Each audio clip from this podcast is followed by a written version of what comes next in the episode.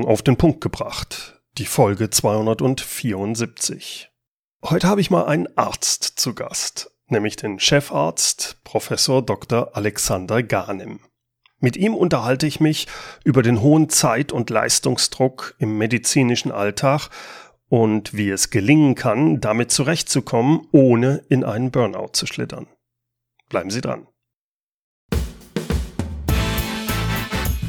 Willkommen zum Podcast Führung auf den Punkt gebracht. Inspiration, Tipps und Impulse für Führungskräfte und Unternehmer.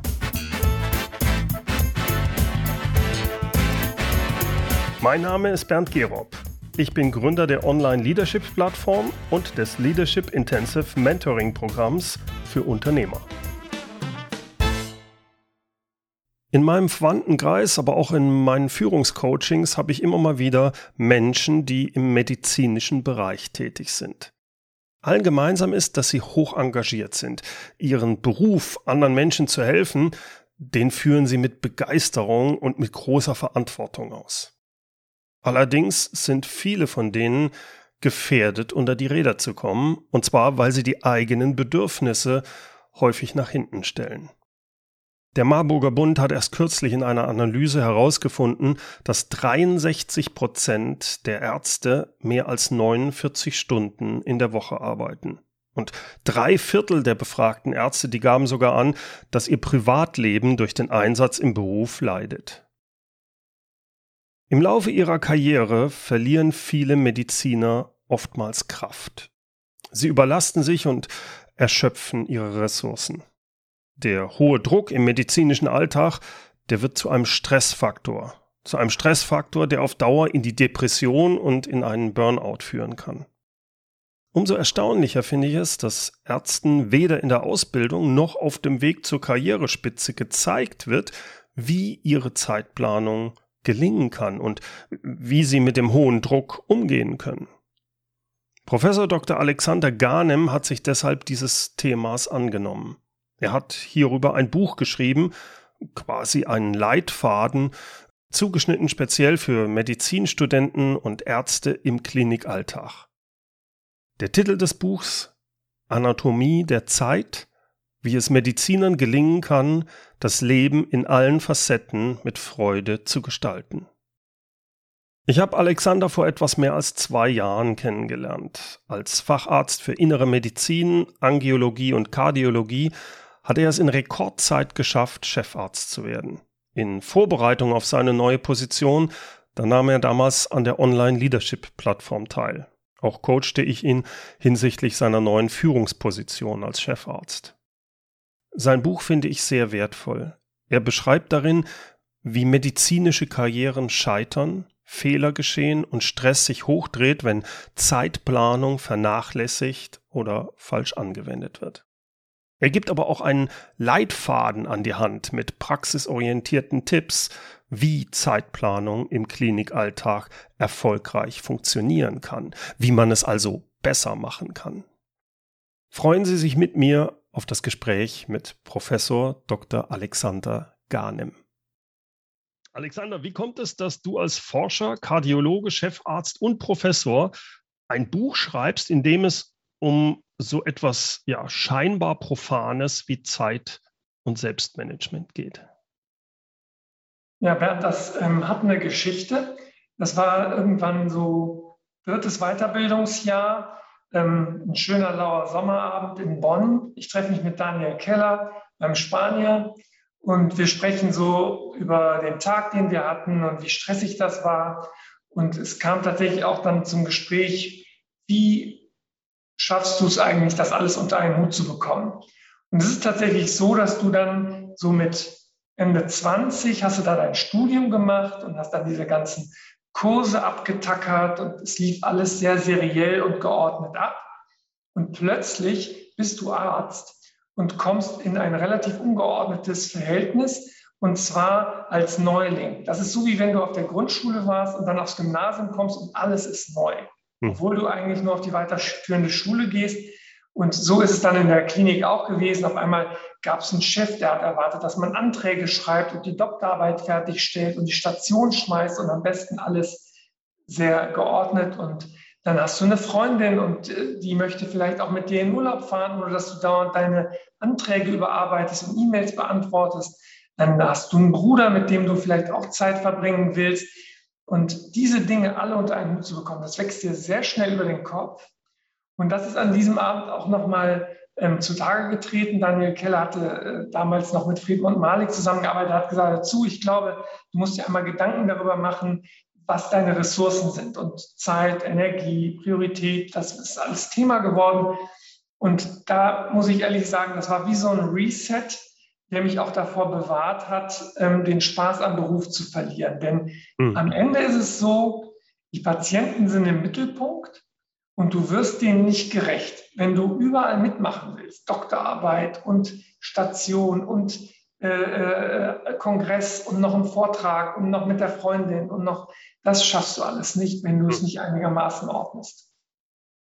Jetzt siehst du das ja im normalen Medizinalltag, dass viele Leute damit schwer umgehen können. Was sind denn so die typischen Fehler, die du bei dir selbst vielleicht beobachtet hast, aber auch bei deinen Kollegen hinsichtlich gerade dieses Zeit- und Selbstmanagements? Tja, also ich rede mal von mir selbst. Ich glaube, ähm, äh, den kenne ich am besten. Ähm, ich habe äh, ich hab so, ich mache es mal zweigeteilt. Der eine Teil ist in meinen Augen ein ähm, strukturelles Problem zwischen der Infrastruktur, die dir vorliegt als Arzt, und deiner Persönlichkeit. Also die Infrastruktur ist sehr analog geprägt. Also du kannst zum Beispiel, wenn ich jetzt nach Hause fahre, kann es mir passieren, dass ich bei einer Rotphase äh, auf Amazon Sachen nachkaufe. So schnell ist die Welt. Oder du bestellst äh, dein Abendessen innerhalb von einer Minute digital. Und in der Klinik ist alles noch sehr analog. Der Datenschutz fordert, dass du Dinge faxst. Du kannst nicht einfach Patientendaten mailen. Du, es gibt keine Schnittstellen. Es ist ein analog geprägtes äh, Konstrukt, in dem du dich aufhältst. Und das trifft dann, dieser Konflikt trifft dann auf eine Persönlichkeit, die sehr anspruchsvoll ist. Anspruch, den du hast an dich selbst mhm. und Anspruch, den du hast auch an die anderen. Und dann äh, bist du sehr schnell enttäuscht weil du ja auch getäuscht wurdest. Du glaubst, du kannst allen helfen, kannst du aber gar nicht. Und hm. das ist etwas, was ähm, ein sehr hohes Frustrationspotenzial hat. Und wenn du mit dieser ähm, Grundhaltung, also angedeutet frustriert, äh, sozusagen in der Klinik dein Glück suchst, bist du sehr empfänglich für, ich nenne es mal den Zwei-Minuten-Mann. Ne? Oder es gibt den, die Zwei-Minuten-Frau. Die kennt jeder, hast du mal zwei Minuten.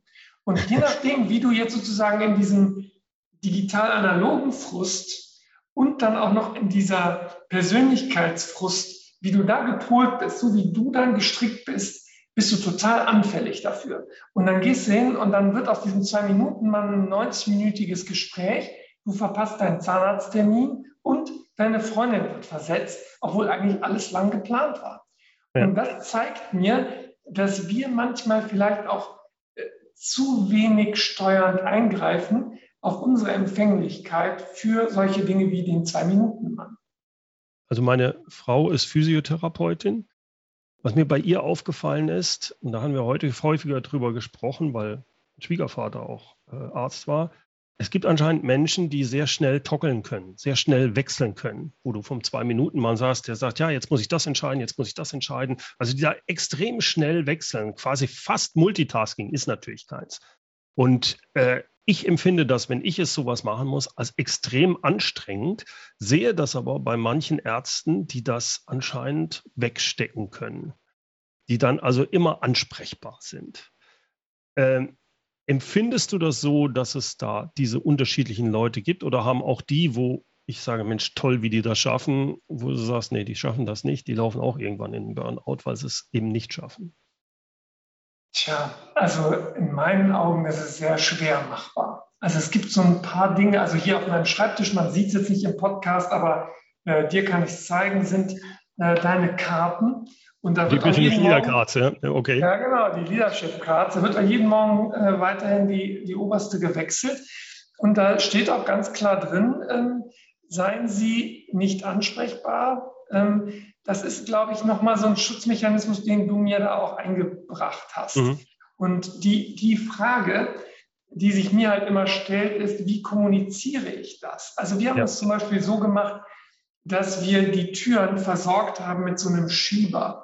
Und der, da gibt es einen roten und einen grünen Anteil. Und du kannst dann, wenn du in, den, in dein Arztzimmer gehst und du willst deine Briefe schreiben, kannst du das auf Rot stellen und ah, ja. signalisieren, okay, zwischen 10 und 11 möchte ich gerne das und das machen. Ja. Und am Stück dieses äh, Changieren vermeiden. Denn das ist tatsächlich das, was, was mir auffällt, ist, dass dann die dicken Brocken liegen bleiben, weil ja. ich dauernd versucht habe, Multitasking äh, zu machen und ich die dann hinten dranhängen muss, weil die ja erledigt werden müssen. Also eine ganz klassische äh, Priorität bei den Ärzten auf der Station, bei jungen Ärztinnen und Ärzten auf der Station, ist die Visite. Das ist der mhm. Meilenstein. Wenn du den Patienten nicht gesehen hast, weißt du ja gar nicht, wie es weitergeht. Ja. Und wenn du die vor dir her schiebst, dann schiebst du alles nach hinten. Ja. Oder der Entlassbrief. Wenn du diesen Entlassbrief nicht am Vortag vorbereitet hast und dann morgens früh übergeben kannst, zieht sich alles entlang dieses Meilensteins nach hinten.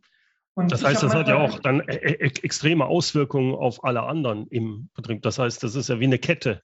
Wenn du den, wenn die Entlassung nicht hast, dann wartet die, die, die, die anderen äh, Assistenzärzte oder also der ganze Betrieb kommt eigentlich durcheinander, ja. wenn du dich nicht an deinen Plan hältst. Ne? Ja, du bist ja auch äh, prozessual äh, sozialisiert und das muss nacheinander sein.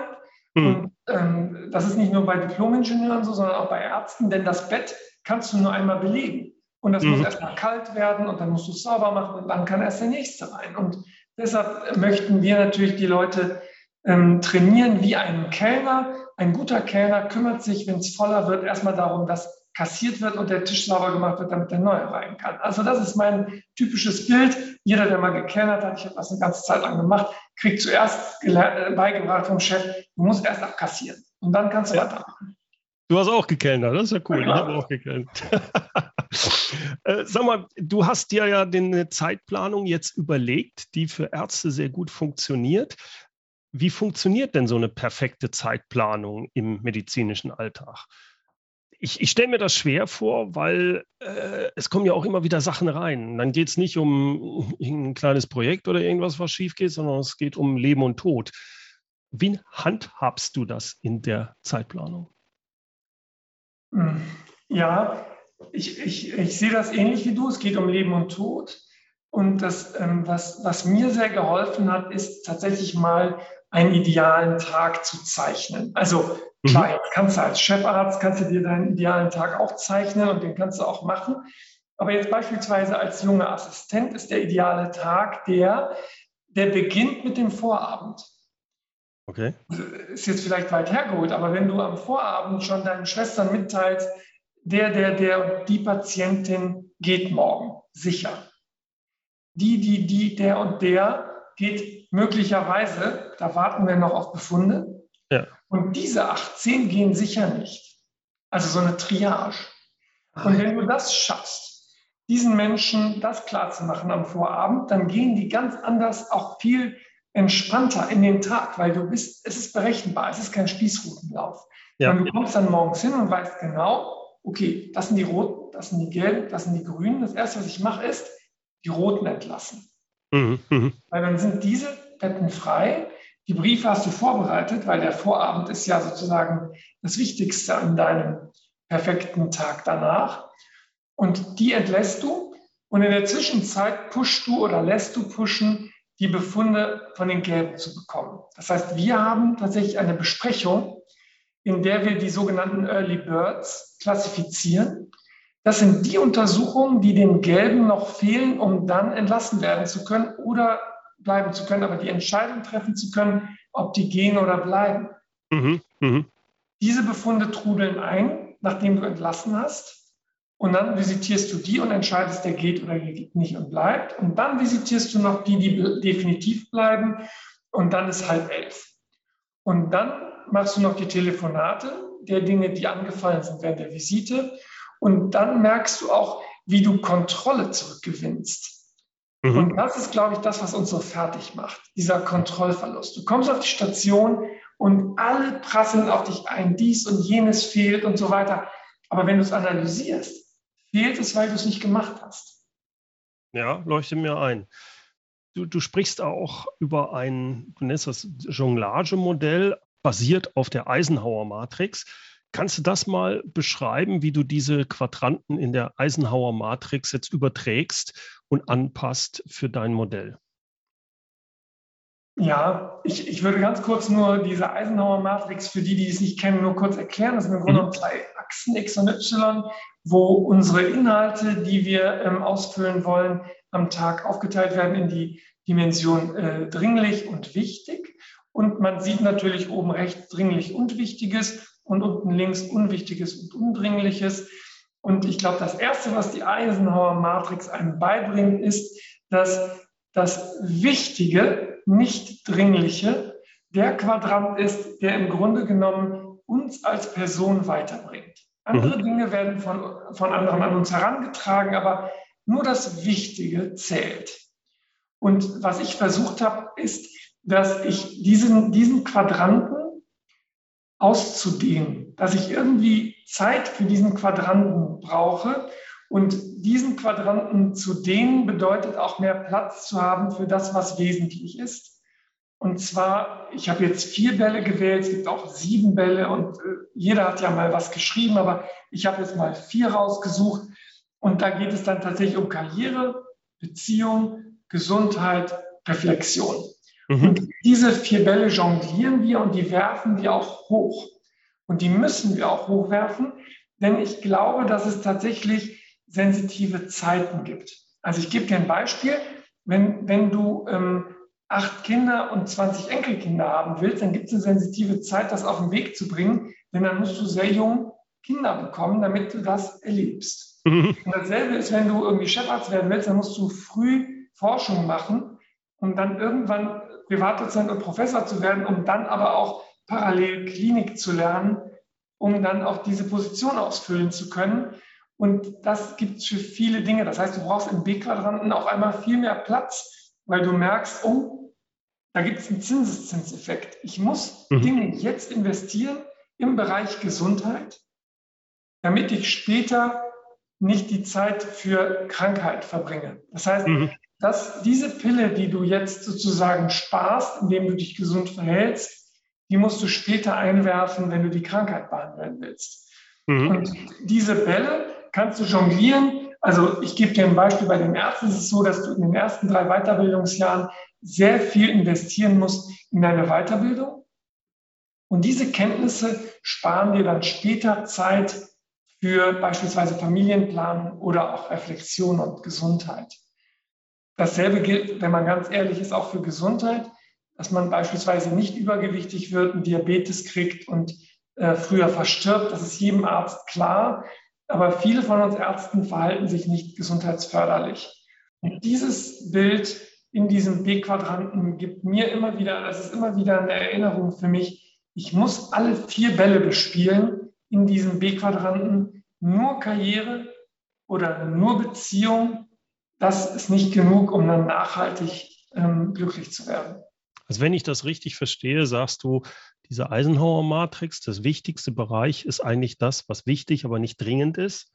Und ich muss mich um diesen Bereich kümmern, in diesen vier Ausprägungen, Karriere, Gesundheit und so weiter, damit Wichtiges, was momentan nicht dringend ist, nicht nachher mir den ganzen Tag immer verhagelt, weil es auf einmal wichtig und dringend wird weil dann muss ich mich in dem Moment drum kümmern und dann habe ich die Freiheit äh, und, und einge, ist vollkommen eingeschränkt oder bestimmte Sachen gehen einfach gar nicht mehr. Ich bin ständig in so einem Überlebensmodus, wenn ich das nicht mache.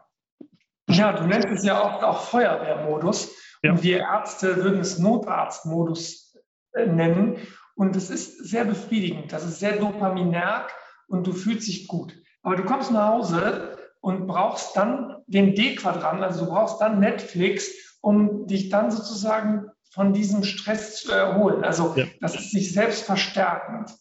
A und D-Quadrant. Und ich möchte eine Lanze für diesen B-Quadranten auch brechen, so wie viele vor mir das auch getan haben. Aber ich glaube, bei den Ärzten ist es auch nochmal wichtig, das zu pushen. Es gibt tatsächlich einen Teil in diesem B-Quadranten, ich, ich nenne den mal signifikant. Und in diesem B-Quadranten ist ein kleines Herz. Mhm. Und dieses Herz muss groß werden, weil dieses Herz ist dasjenige Wichtige, was mit der Zeit immer wichtiger wird. Also ich gebe dir ein Beispiel. Wir haben drei Kinder. Eine ist jetzt mittlerweile so groß, dass sie auch versteht, was eine väterliche Beziehung ist. Wenn ich mich jetzt um die nicht kümmere, dann wird mir das hinterherlaufen und dann wird mich das sehr viel Glück und Zeit kosten. Das heißt, wenn ich jetzt daran arbeite, an dieser väterlichen Beziehung zu meiner Tochter, ist das ein signifikantes Thema, weil es wird mir später extrem viel emotionales Glück geben, eine gute Beziehung zu ihr zu haben. Also es mhm. gibt noch etwas, was signifikant ist und das wird immer wichtiger. Und das dürfen wir auf keinen Fall aus den Augen verlieren. Mhm. Also du hast es jetzt als Beispiel mit im Privaten, mit deinen Kindern. Ich denke, das gilt aber auch beim Chefarzt, auch mit bei den direkten Mitarbeitern. Wenn ich die Zeit nicht habe, weil ich ständig im Notfallmodus bin, habe ich nicht die Zeit, mich um die Mitarbeiter zu kümmern. Da ist, das ist auch übertragbar, oder? Definitiv. Also du kannst jetzt hier nicht auf meinem Bildschirm sehen, aber hier ist äh, Outlook gerade offen mit meinem Kalender und ich habe die Termine tatsächlich farbkodiert. Und orange sind tatsächlich die Prozeduren und so dunkelorange, so fast braun, sind die ganzen äh, Führungstätigkeiten. Und es ist, okay. Es ist, es hält sich noch nicht mal die Waage, sondern es ist deutlich mehr Gespräche. Du nennst es One-on-One. -on -one. mhm. Also wir machen tatsächlich Gespräche. Und ähm, die, diese Menschen haben das Recht deiner Zeit. Ja. Es ist nur so, dass du, also in unserer Abteilung ist es tatsächlich so strukturiert, dass es zu viele wären, wenn, wenn die alle äh, mit mir sprechen würden. Und wir haben das aufgeteilt. Ja, macht ja Sinn. Du kannst ja nicht, wenn du 30 Leute hättest, könntest du das nicht machen. Du brauchst, äh, ich sage immer so eine Zahl, 7 plus minus 2 ist eigentlich die, wo es ganz gut noch funktioniert. Führungsspanne ist bei mir tatsächlich sieben. Ja, Jetzt haben wir noch den Freitagstermin eingeschoben, jetzt sind es sieben, aber es ist so, wie du sagst, ist, du wirst den Leuten dann nicht mehr gerecht und ähm, es, ist auch nicht, es ist auch nicht wirksam. Wenn die dich hm. dauernd alles fragen müssen, die fühlen sich ja auch nicht gut geführt. Ja, ja. In dem Zusammenhang würde mich interessieren, als Chefarzt musst du eine breite Palette an Mitarbeitern führen. Was sind jetzt speziell die Herausforderungen an einen Chefarzt als Führungskraft, der speziell für den Medizineralltag ist? Und was können vielleicht auch andere, die jetzt nicht im medizinischen sind, äh, davon mitnehmen oder lernen? Also ich glaube, was man lernen kann, ist, dass wir überhaupt gar nicht ausgebildet sind in der Führung. Also im Grunde genommen bist du ja ein Medizinfunktionär. Meine Aufgabe ist es, dass meine Leute hier morgens glücklich und gerne herkommen, um Medizin machen zu können und dann erfüllt nach Hause gehen, um am nächsten Tag wieder gerne hierher zu kommen. Das ist meine Aufgabe. Stattdessen gibt es Chefarztbehandlung. Nee, der, der Chefarzt ist ja kein Funktionär, sondern er ist ja der Experte. Du bist mhm. sozusagen Führungskraft und Experte und das ist per System so gewollt. Ja. Also ich glaube, was man von Ärzten lernen kann, ist, dass man das unbedingt nicht so machen sollte. Also ich glaube, dass man in der Industrie einen Experten hat oder eine Führungskraft. Aber das ist etwas, was in der Medizin nicht so richtig gewollt ist. Hier wird, das ist ganz Humboldtianisch. Das ist, du musst irgendwie geforscht haben und du musst irgendwie Patienten versorgt haben und du musst Lehre machen. Aber ob du das jetzt alles gut kannst, äh, ist mir unklar. Also. Mm, mm, ja. Also du hast eigentlich die Situation wie jemand, der Teamleiter geworden ist und von dem aber nach wie vor noch erwartet wird in einem Projekt jetzt in der Industrie, dass er natürlich noch fachlich arbeitet. Sie haben doch nur sieben Mitarbeiter, jetzt stellen Sie sich nicht so an. Ne?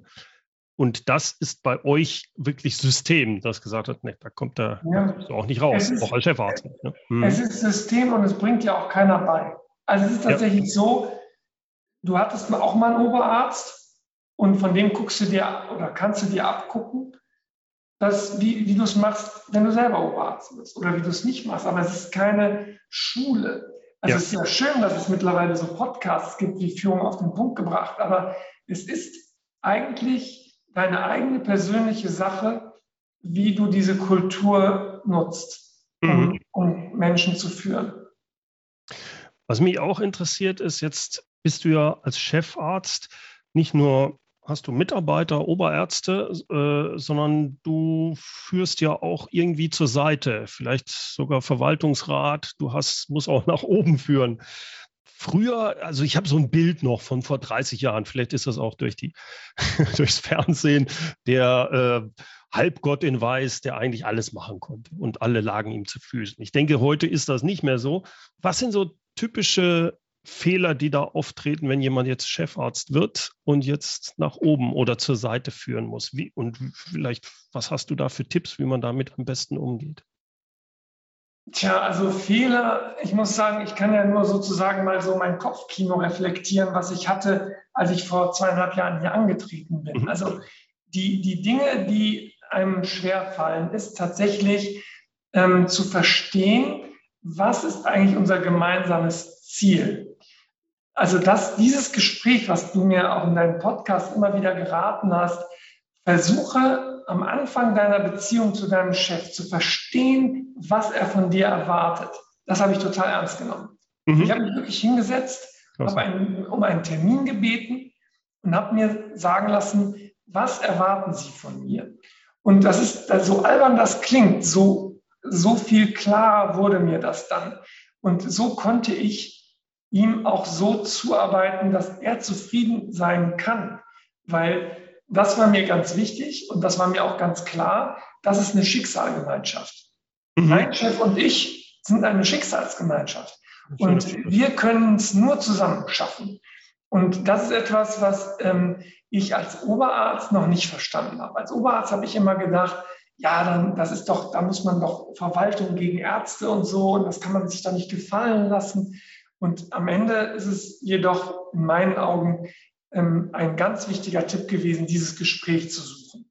Mhm. Und das Zweite, was mir ähm, auch wichtig war, ist tatsächlich zu verstehen, dass egal wo du bist, du eine Sandwich-Position hast. Dieses mhm. ganze, der Oberarzt ist die Sandwich-Position zwischen Assistenten und Chef, äh, Chefärzten. Das ist gar nicht der Fall, sondern der Chefarzt ist auch in einer Sandwich-Position zwischen der Geschäftsführung und den Oberärzten. Und mein Geschäftsführer ist auch in einer Sandwich-Position zum Vorstand. Und deshalb, ich persönlich glaube, ein Arbeitsbündnis ist ganz wichtig. Und ähm, für mich zur Seite, muss ich sagen, hat nur geholfen zu verstehen, was ist für den anderen Erfolg. Also wenn er mir sagt, ich brauche mhm. von dir dies und ich kann ihm das liefern, was kann ich von ihm bekommen, dann habe ich tatsächlich auch eine sehr gute Beziehung zur Seite gehabt. Und wenn ich aber gesehen habe, dass das eher konsumierende Beziehungen sind, habe ich mich damit einfach nicht mehr beschäftigt und keine Zeit verloren. Mhm, mhm. Also priorisiert quasi dann gesagt, gut, mit denen, wo es wo man Kooperationen führen kann, da mache ich das. Dann haben beide was davon und bei den anderen, die kriegen halt weniger Ressource, Zeitressource von dir. Abschließend, ich bin schon sehr gespannt auf dein Buch. Ich verstehe es auch so, dass das, was du in deinem Buch darlegst für das Zeit- und Selbstmanagement, ja nicht nur für den Chefarzt interessant ist, sondern für alle Ärzte auf allen Leveln, aber auch prinzipiell auch durchaus im prinzipiell medizinischen Bereich. Was ist so dein wichtigster Tipp allgemein für das Personal, für das medizinische Personal hinsichtlich Selbstmanagement? Gute, gute Frage. Und wenn es nur eins sein darf, dann ähm, kann ich dir nur eine kurze Geschichte erzählen. Als Chefarzt ähm, bist du häufig in der Situation, Kollegen einzuladen für Fortbildungsveranstaltungen. Und es gibt zu jedem Thema immer coole Leute und die willst du unbedingt da haben, weil das sind absolute Publikumsmagneten. Und mhm. ich habe einmal jemanden eingeladen, den ich wirklich sehr verehre. Und der hat mir so eine nette Absage geschrieben. Also es war eine E-Mail, die war wirklich, ja, es hat zwei Wochen gedauert, bis er geantwortet hat, aber es war so nett, wertschätzend. Und, aber am Ende war es eine Absage. Mhm. Aber es hat mich mit dem Gefühl zurückgelassen, ja, der, würde, der wäre gern gekommen, aber er hat Wichtigeres zu tun. Was ich mitgenommen habe in dem Fall, ist tatsächlich, lerne Nein zu sagen. Mhm. Und nicht nur lerne Nein zu sagen, dass es diese Option gibt. Nein. Zwei Minuten Mann, nein. Sondern lerne es nett zu sagen. Direkt und bestimmt, aber nett. Nein, ist nicht meine Priorität. Und das finde ich immer als Arzt fällt uns das sehr schwer. Also Pflegende auch. die Mediziner per se.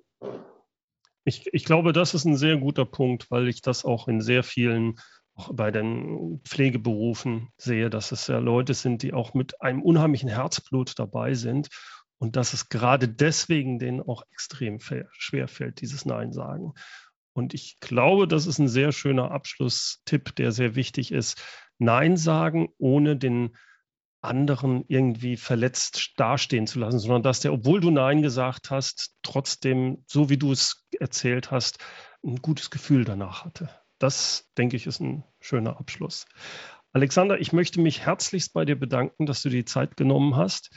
Ich freue mich sehr auf das Buch und ich glaube, das wird eine ganz tolle Unterstützung für viele im medizinischen Bereich sein. Herzlichen Dank. Ich danke dir, Bernd. Soweit mein Gespräch mit Alexander Garnim. Sein Buch Anatomie der Zeit, wie es Medizinern gelingen kann, das Leben in allen Facetten mit Freude zu gestalten, das erscheint am 25. Oktober 2021. Sie können es aber jetzt schon zum Beispiel bei Amazon vorbestellen. Den Link, den finden Sie in den Shownotes. Und die gibt's wie immer unter www.mehr-führen.de Podcast 274. Führen mit UE.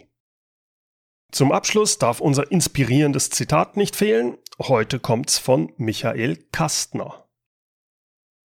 Zeitmanagement ist Unsinn. Sie können die Zeit nicht managen. Nur ihr eigenes Verhalten. Herzlichen Dank fürs Zuhören. Mein Name ist Bernd Gerob und ich freue mich, wenn Sie demnächst wieder reinhören, wenn es heißt Führung auf den Punkt gebracht.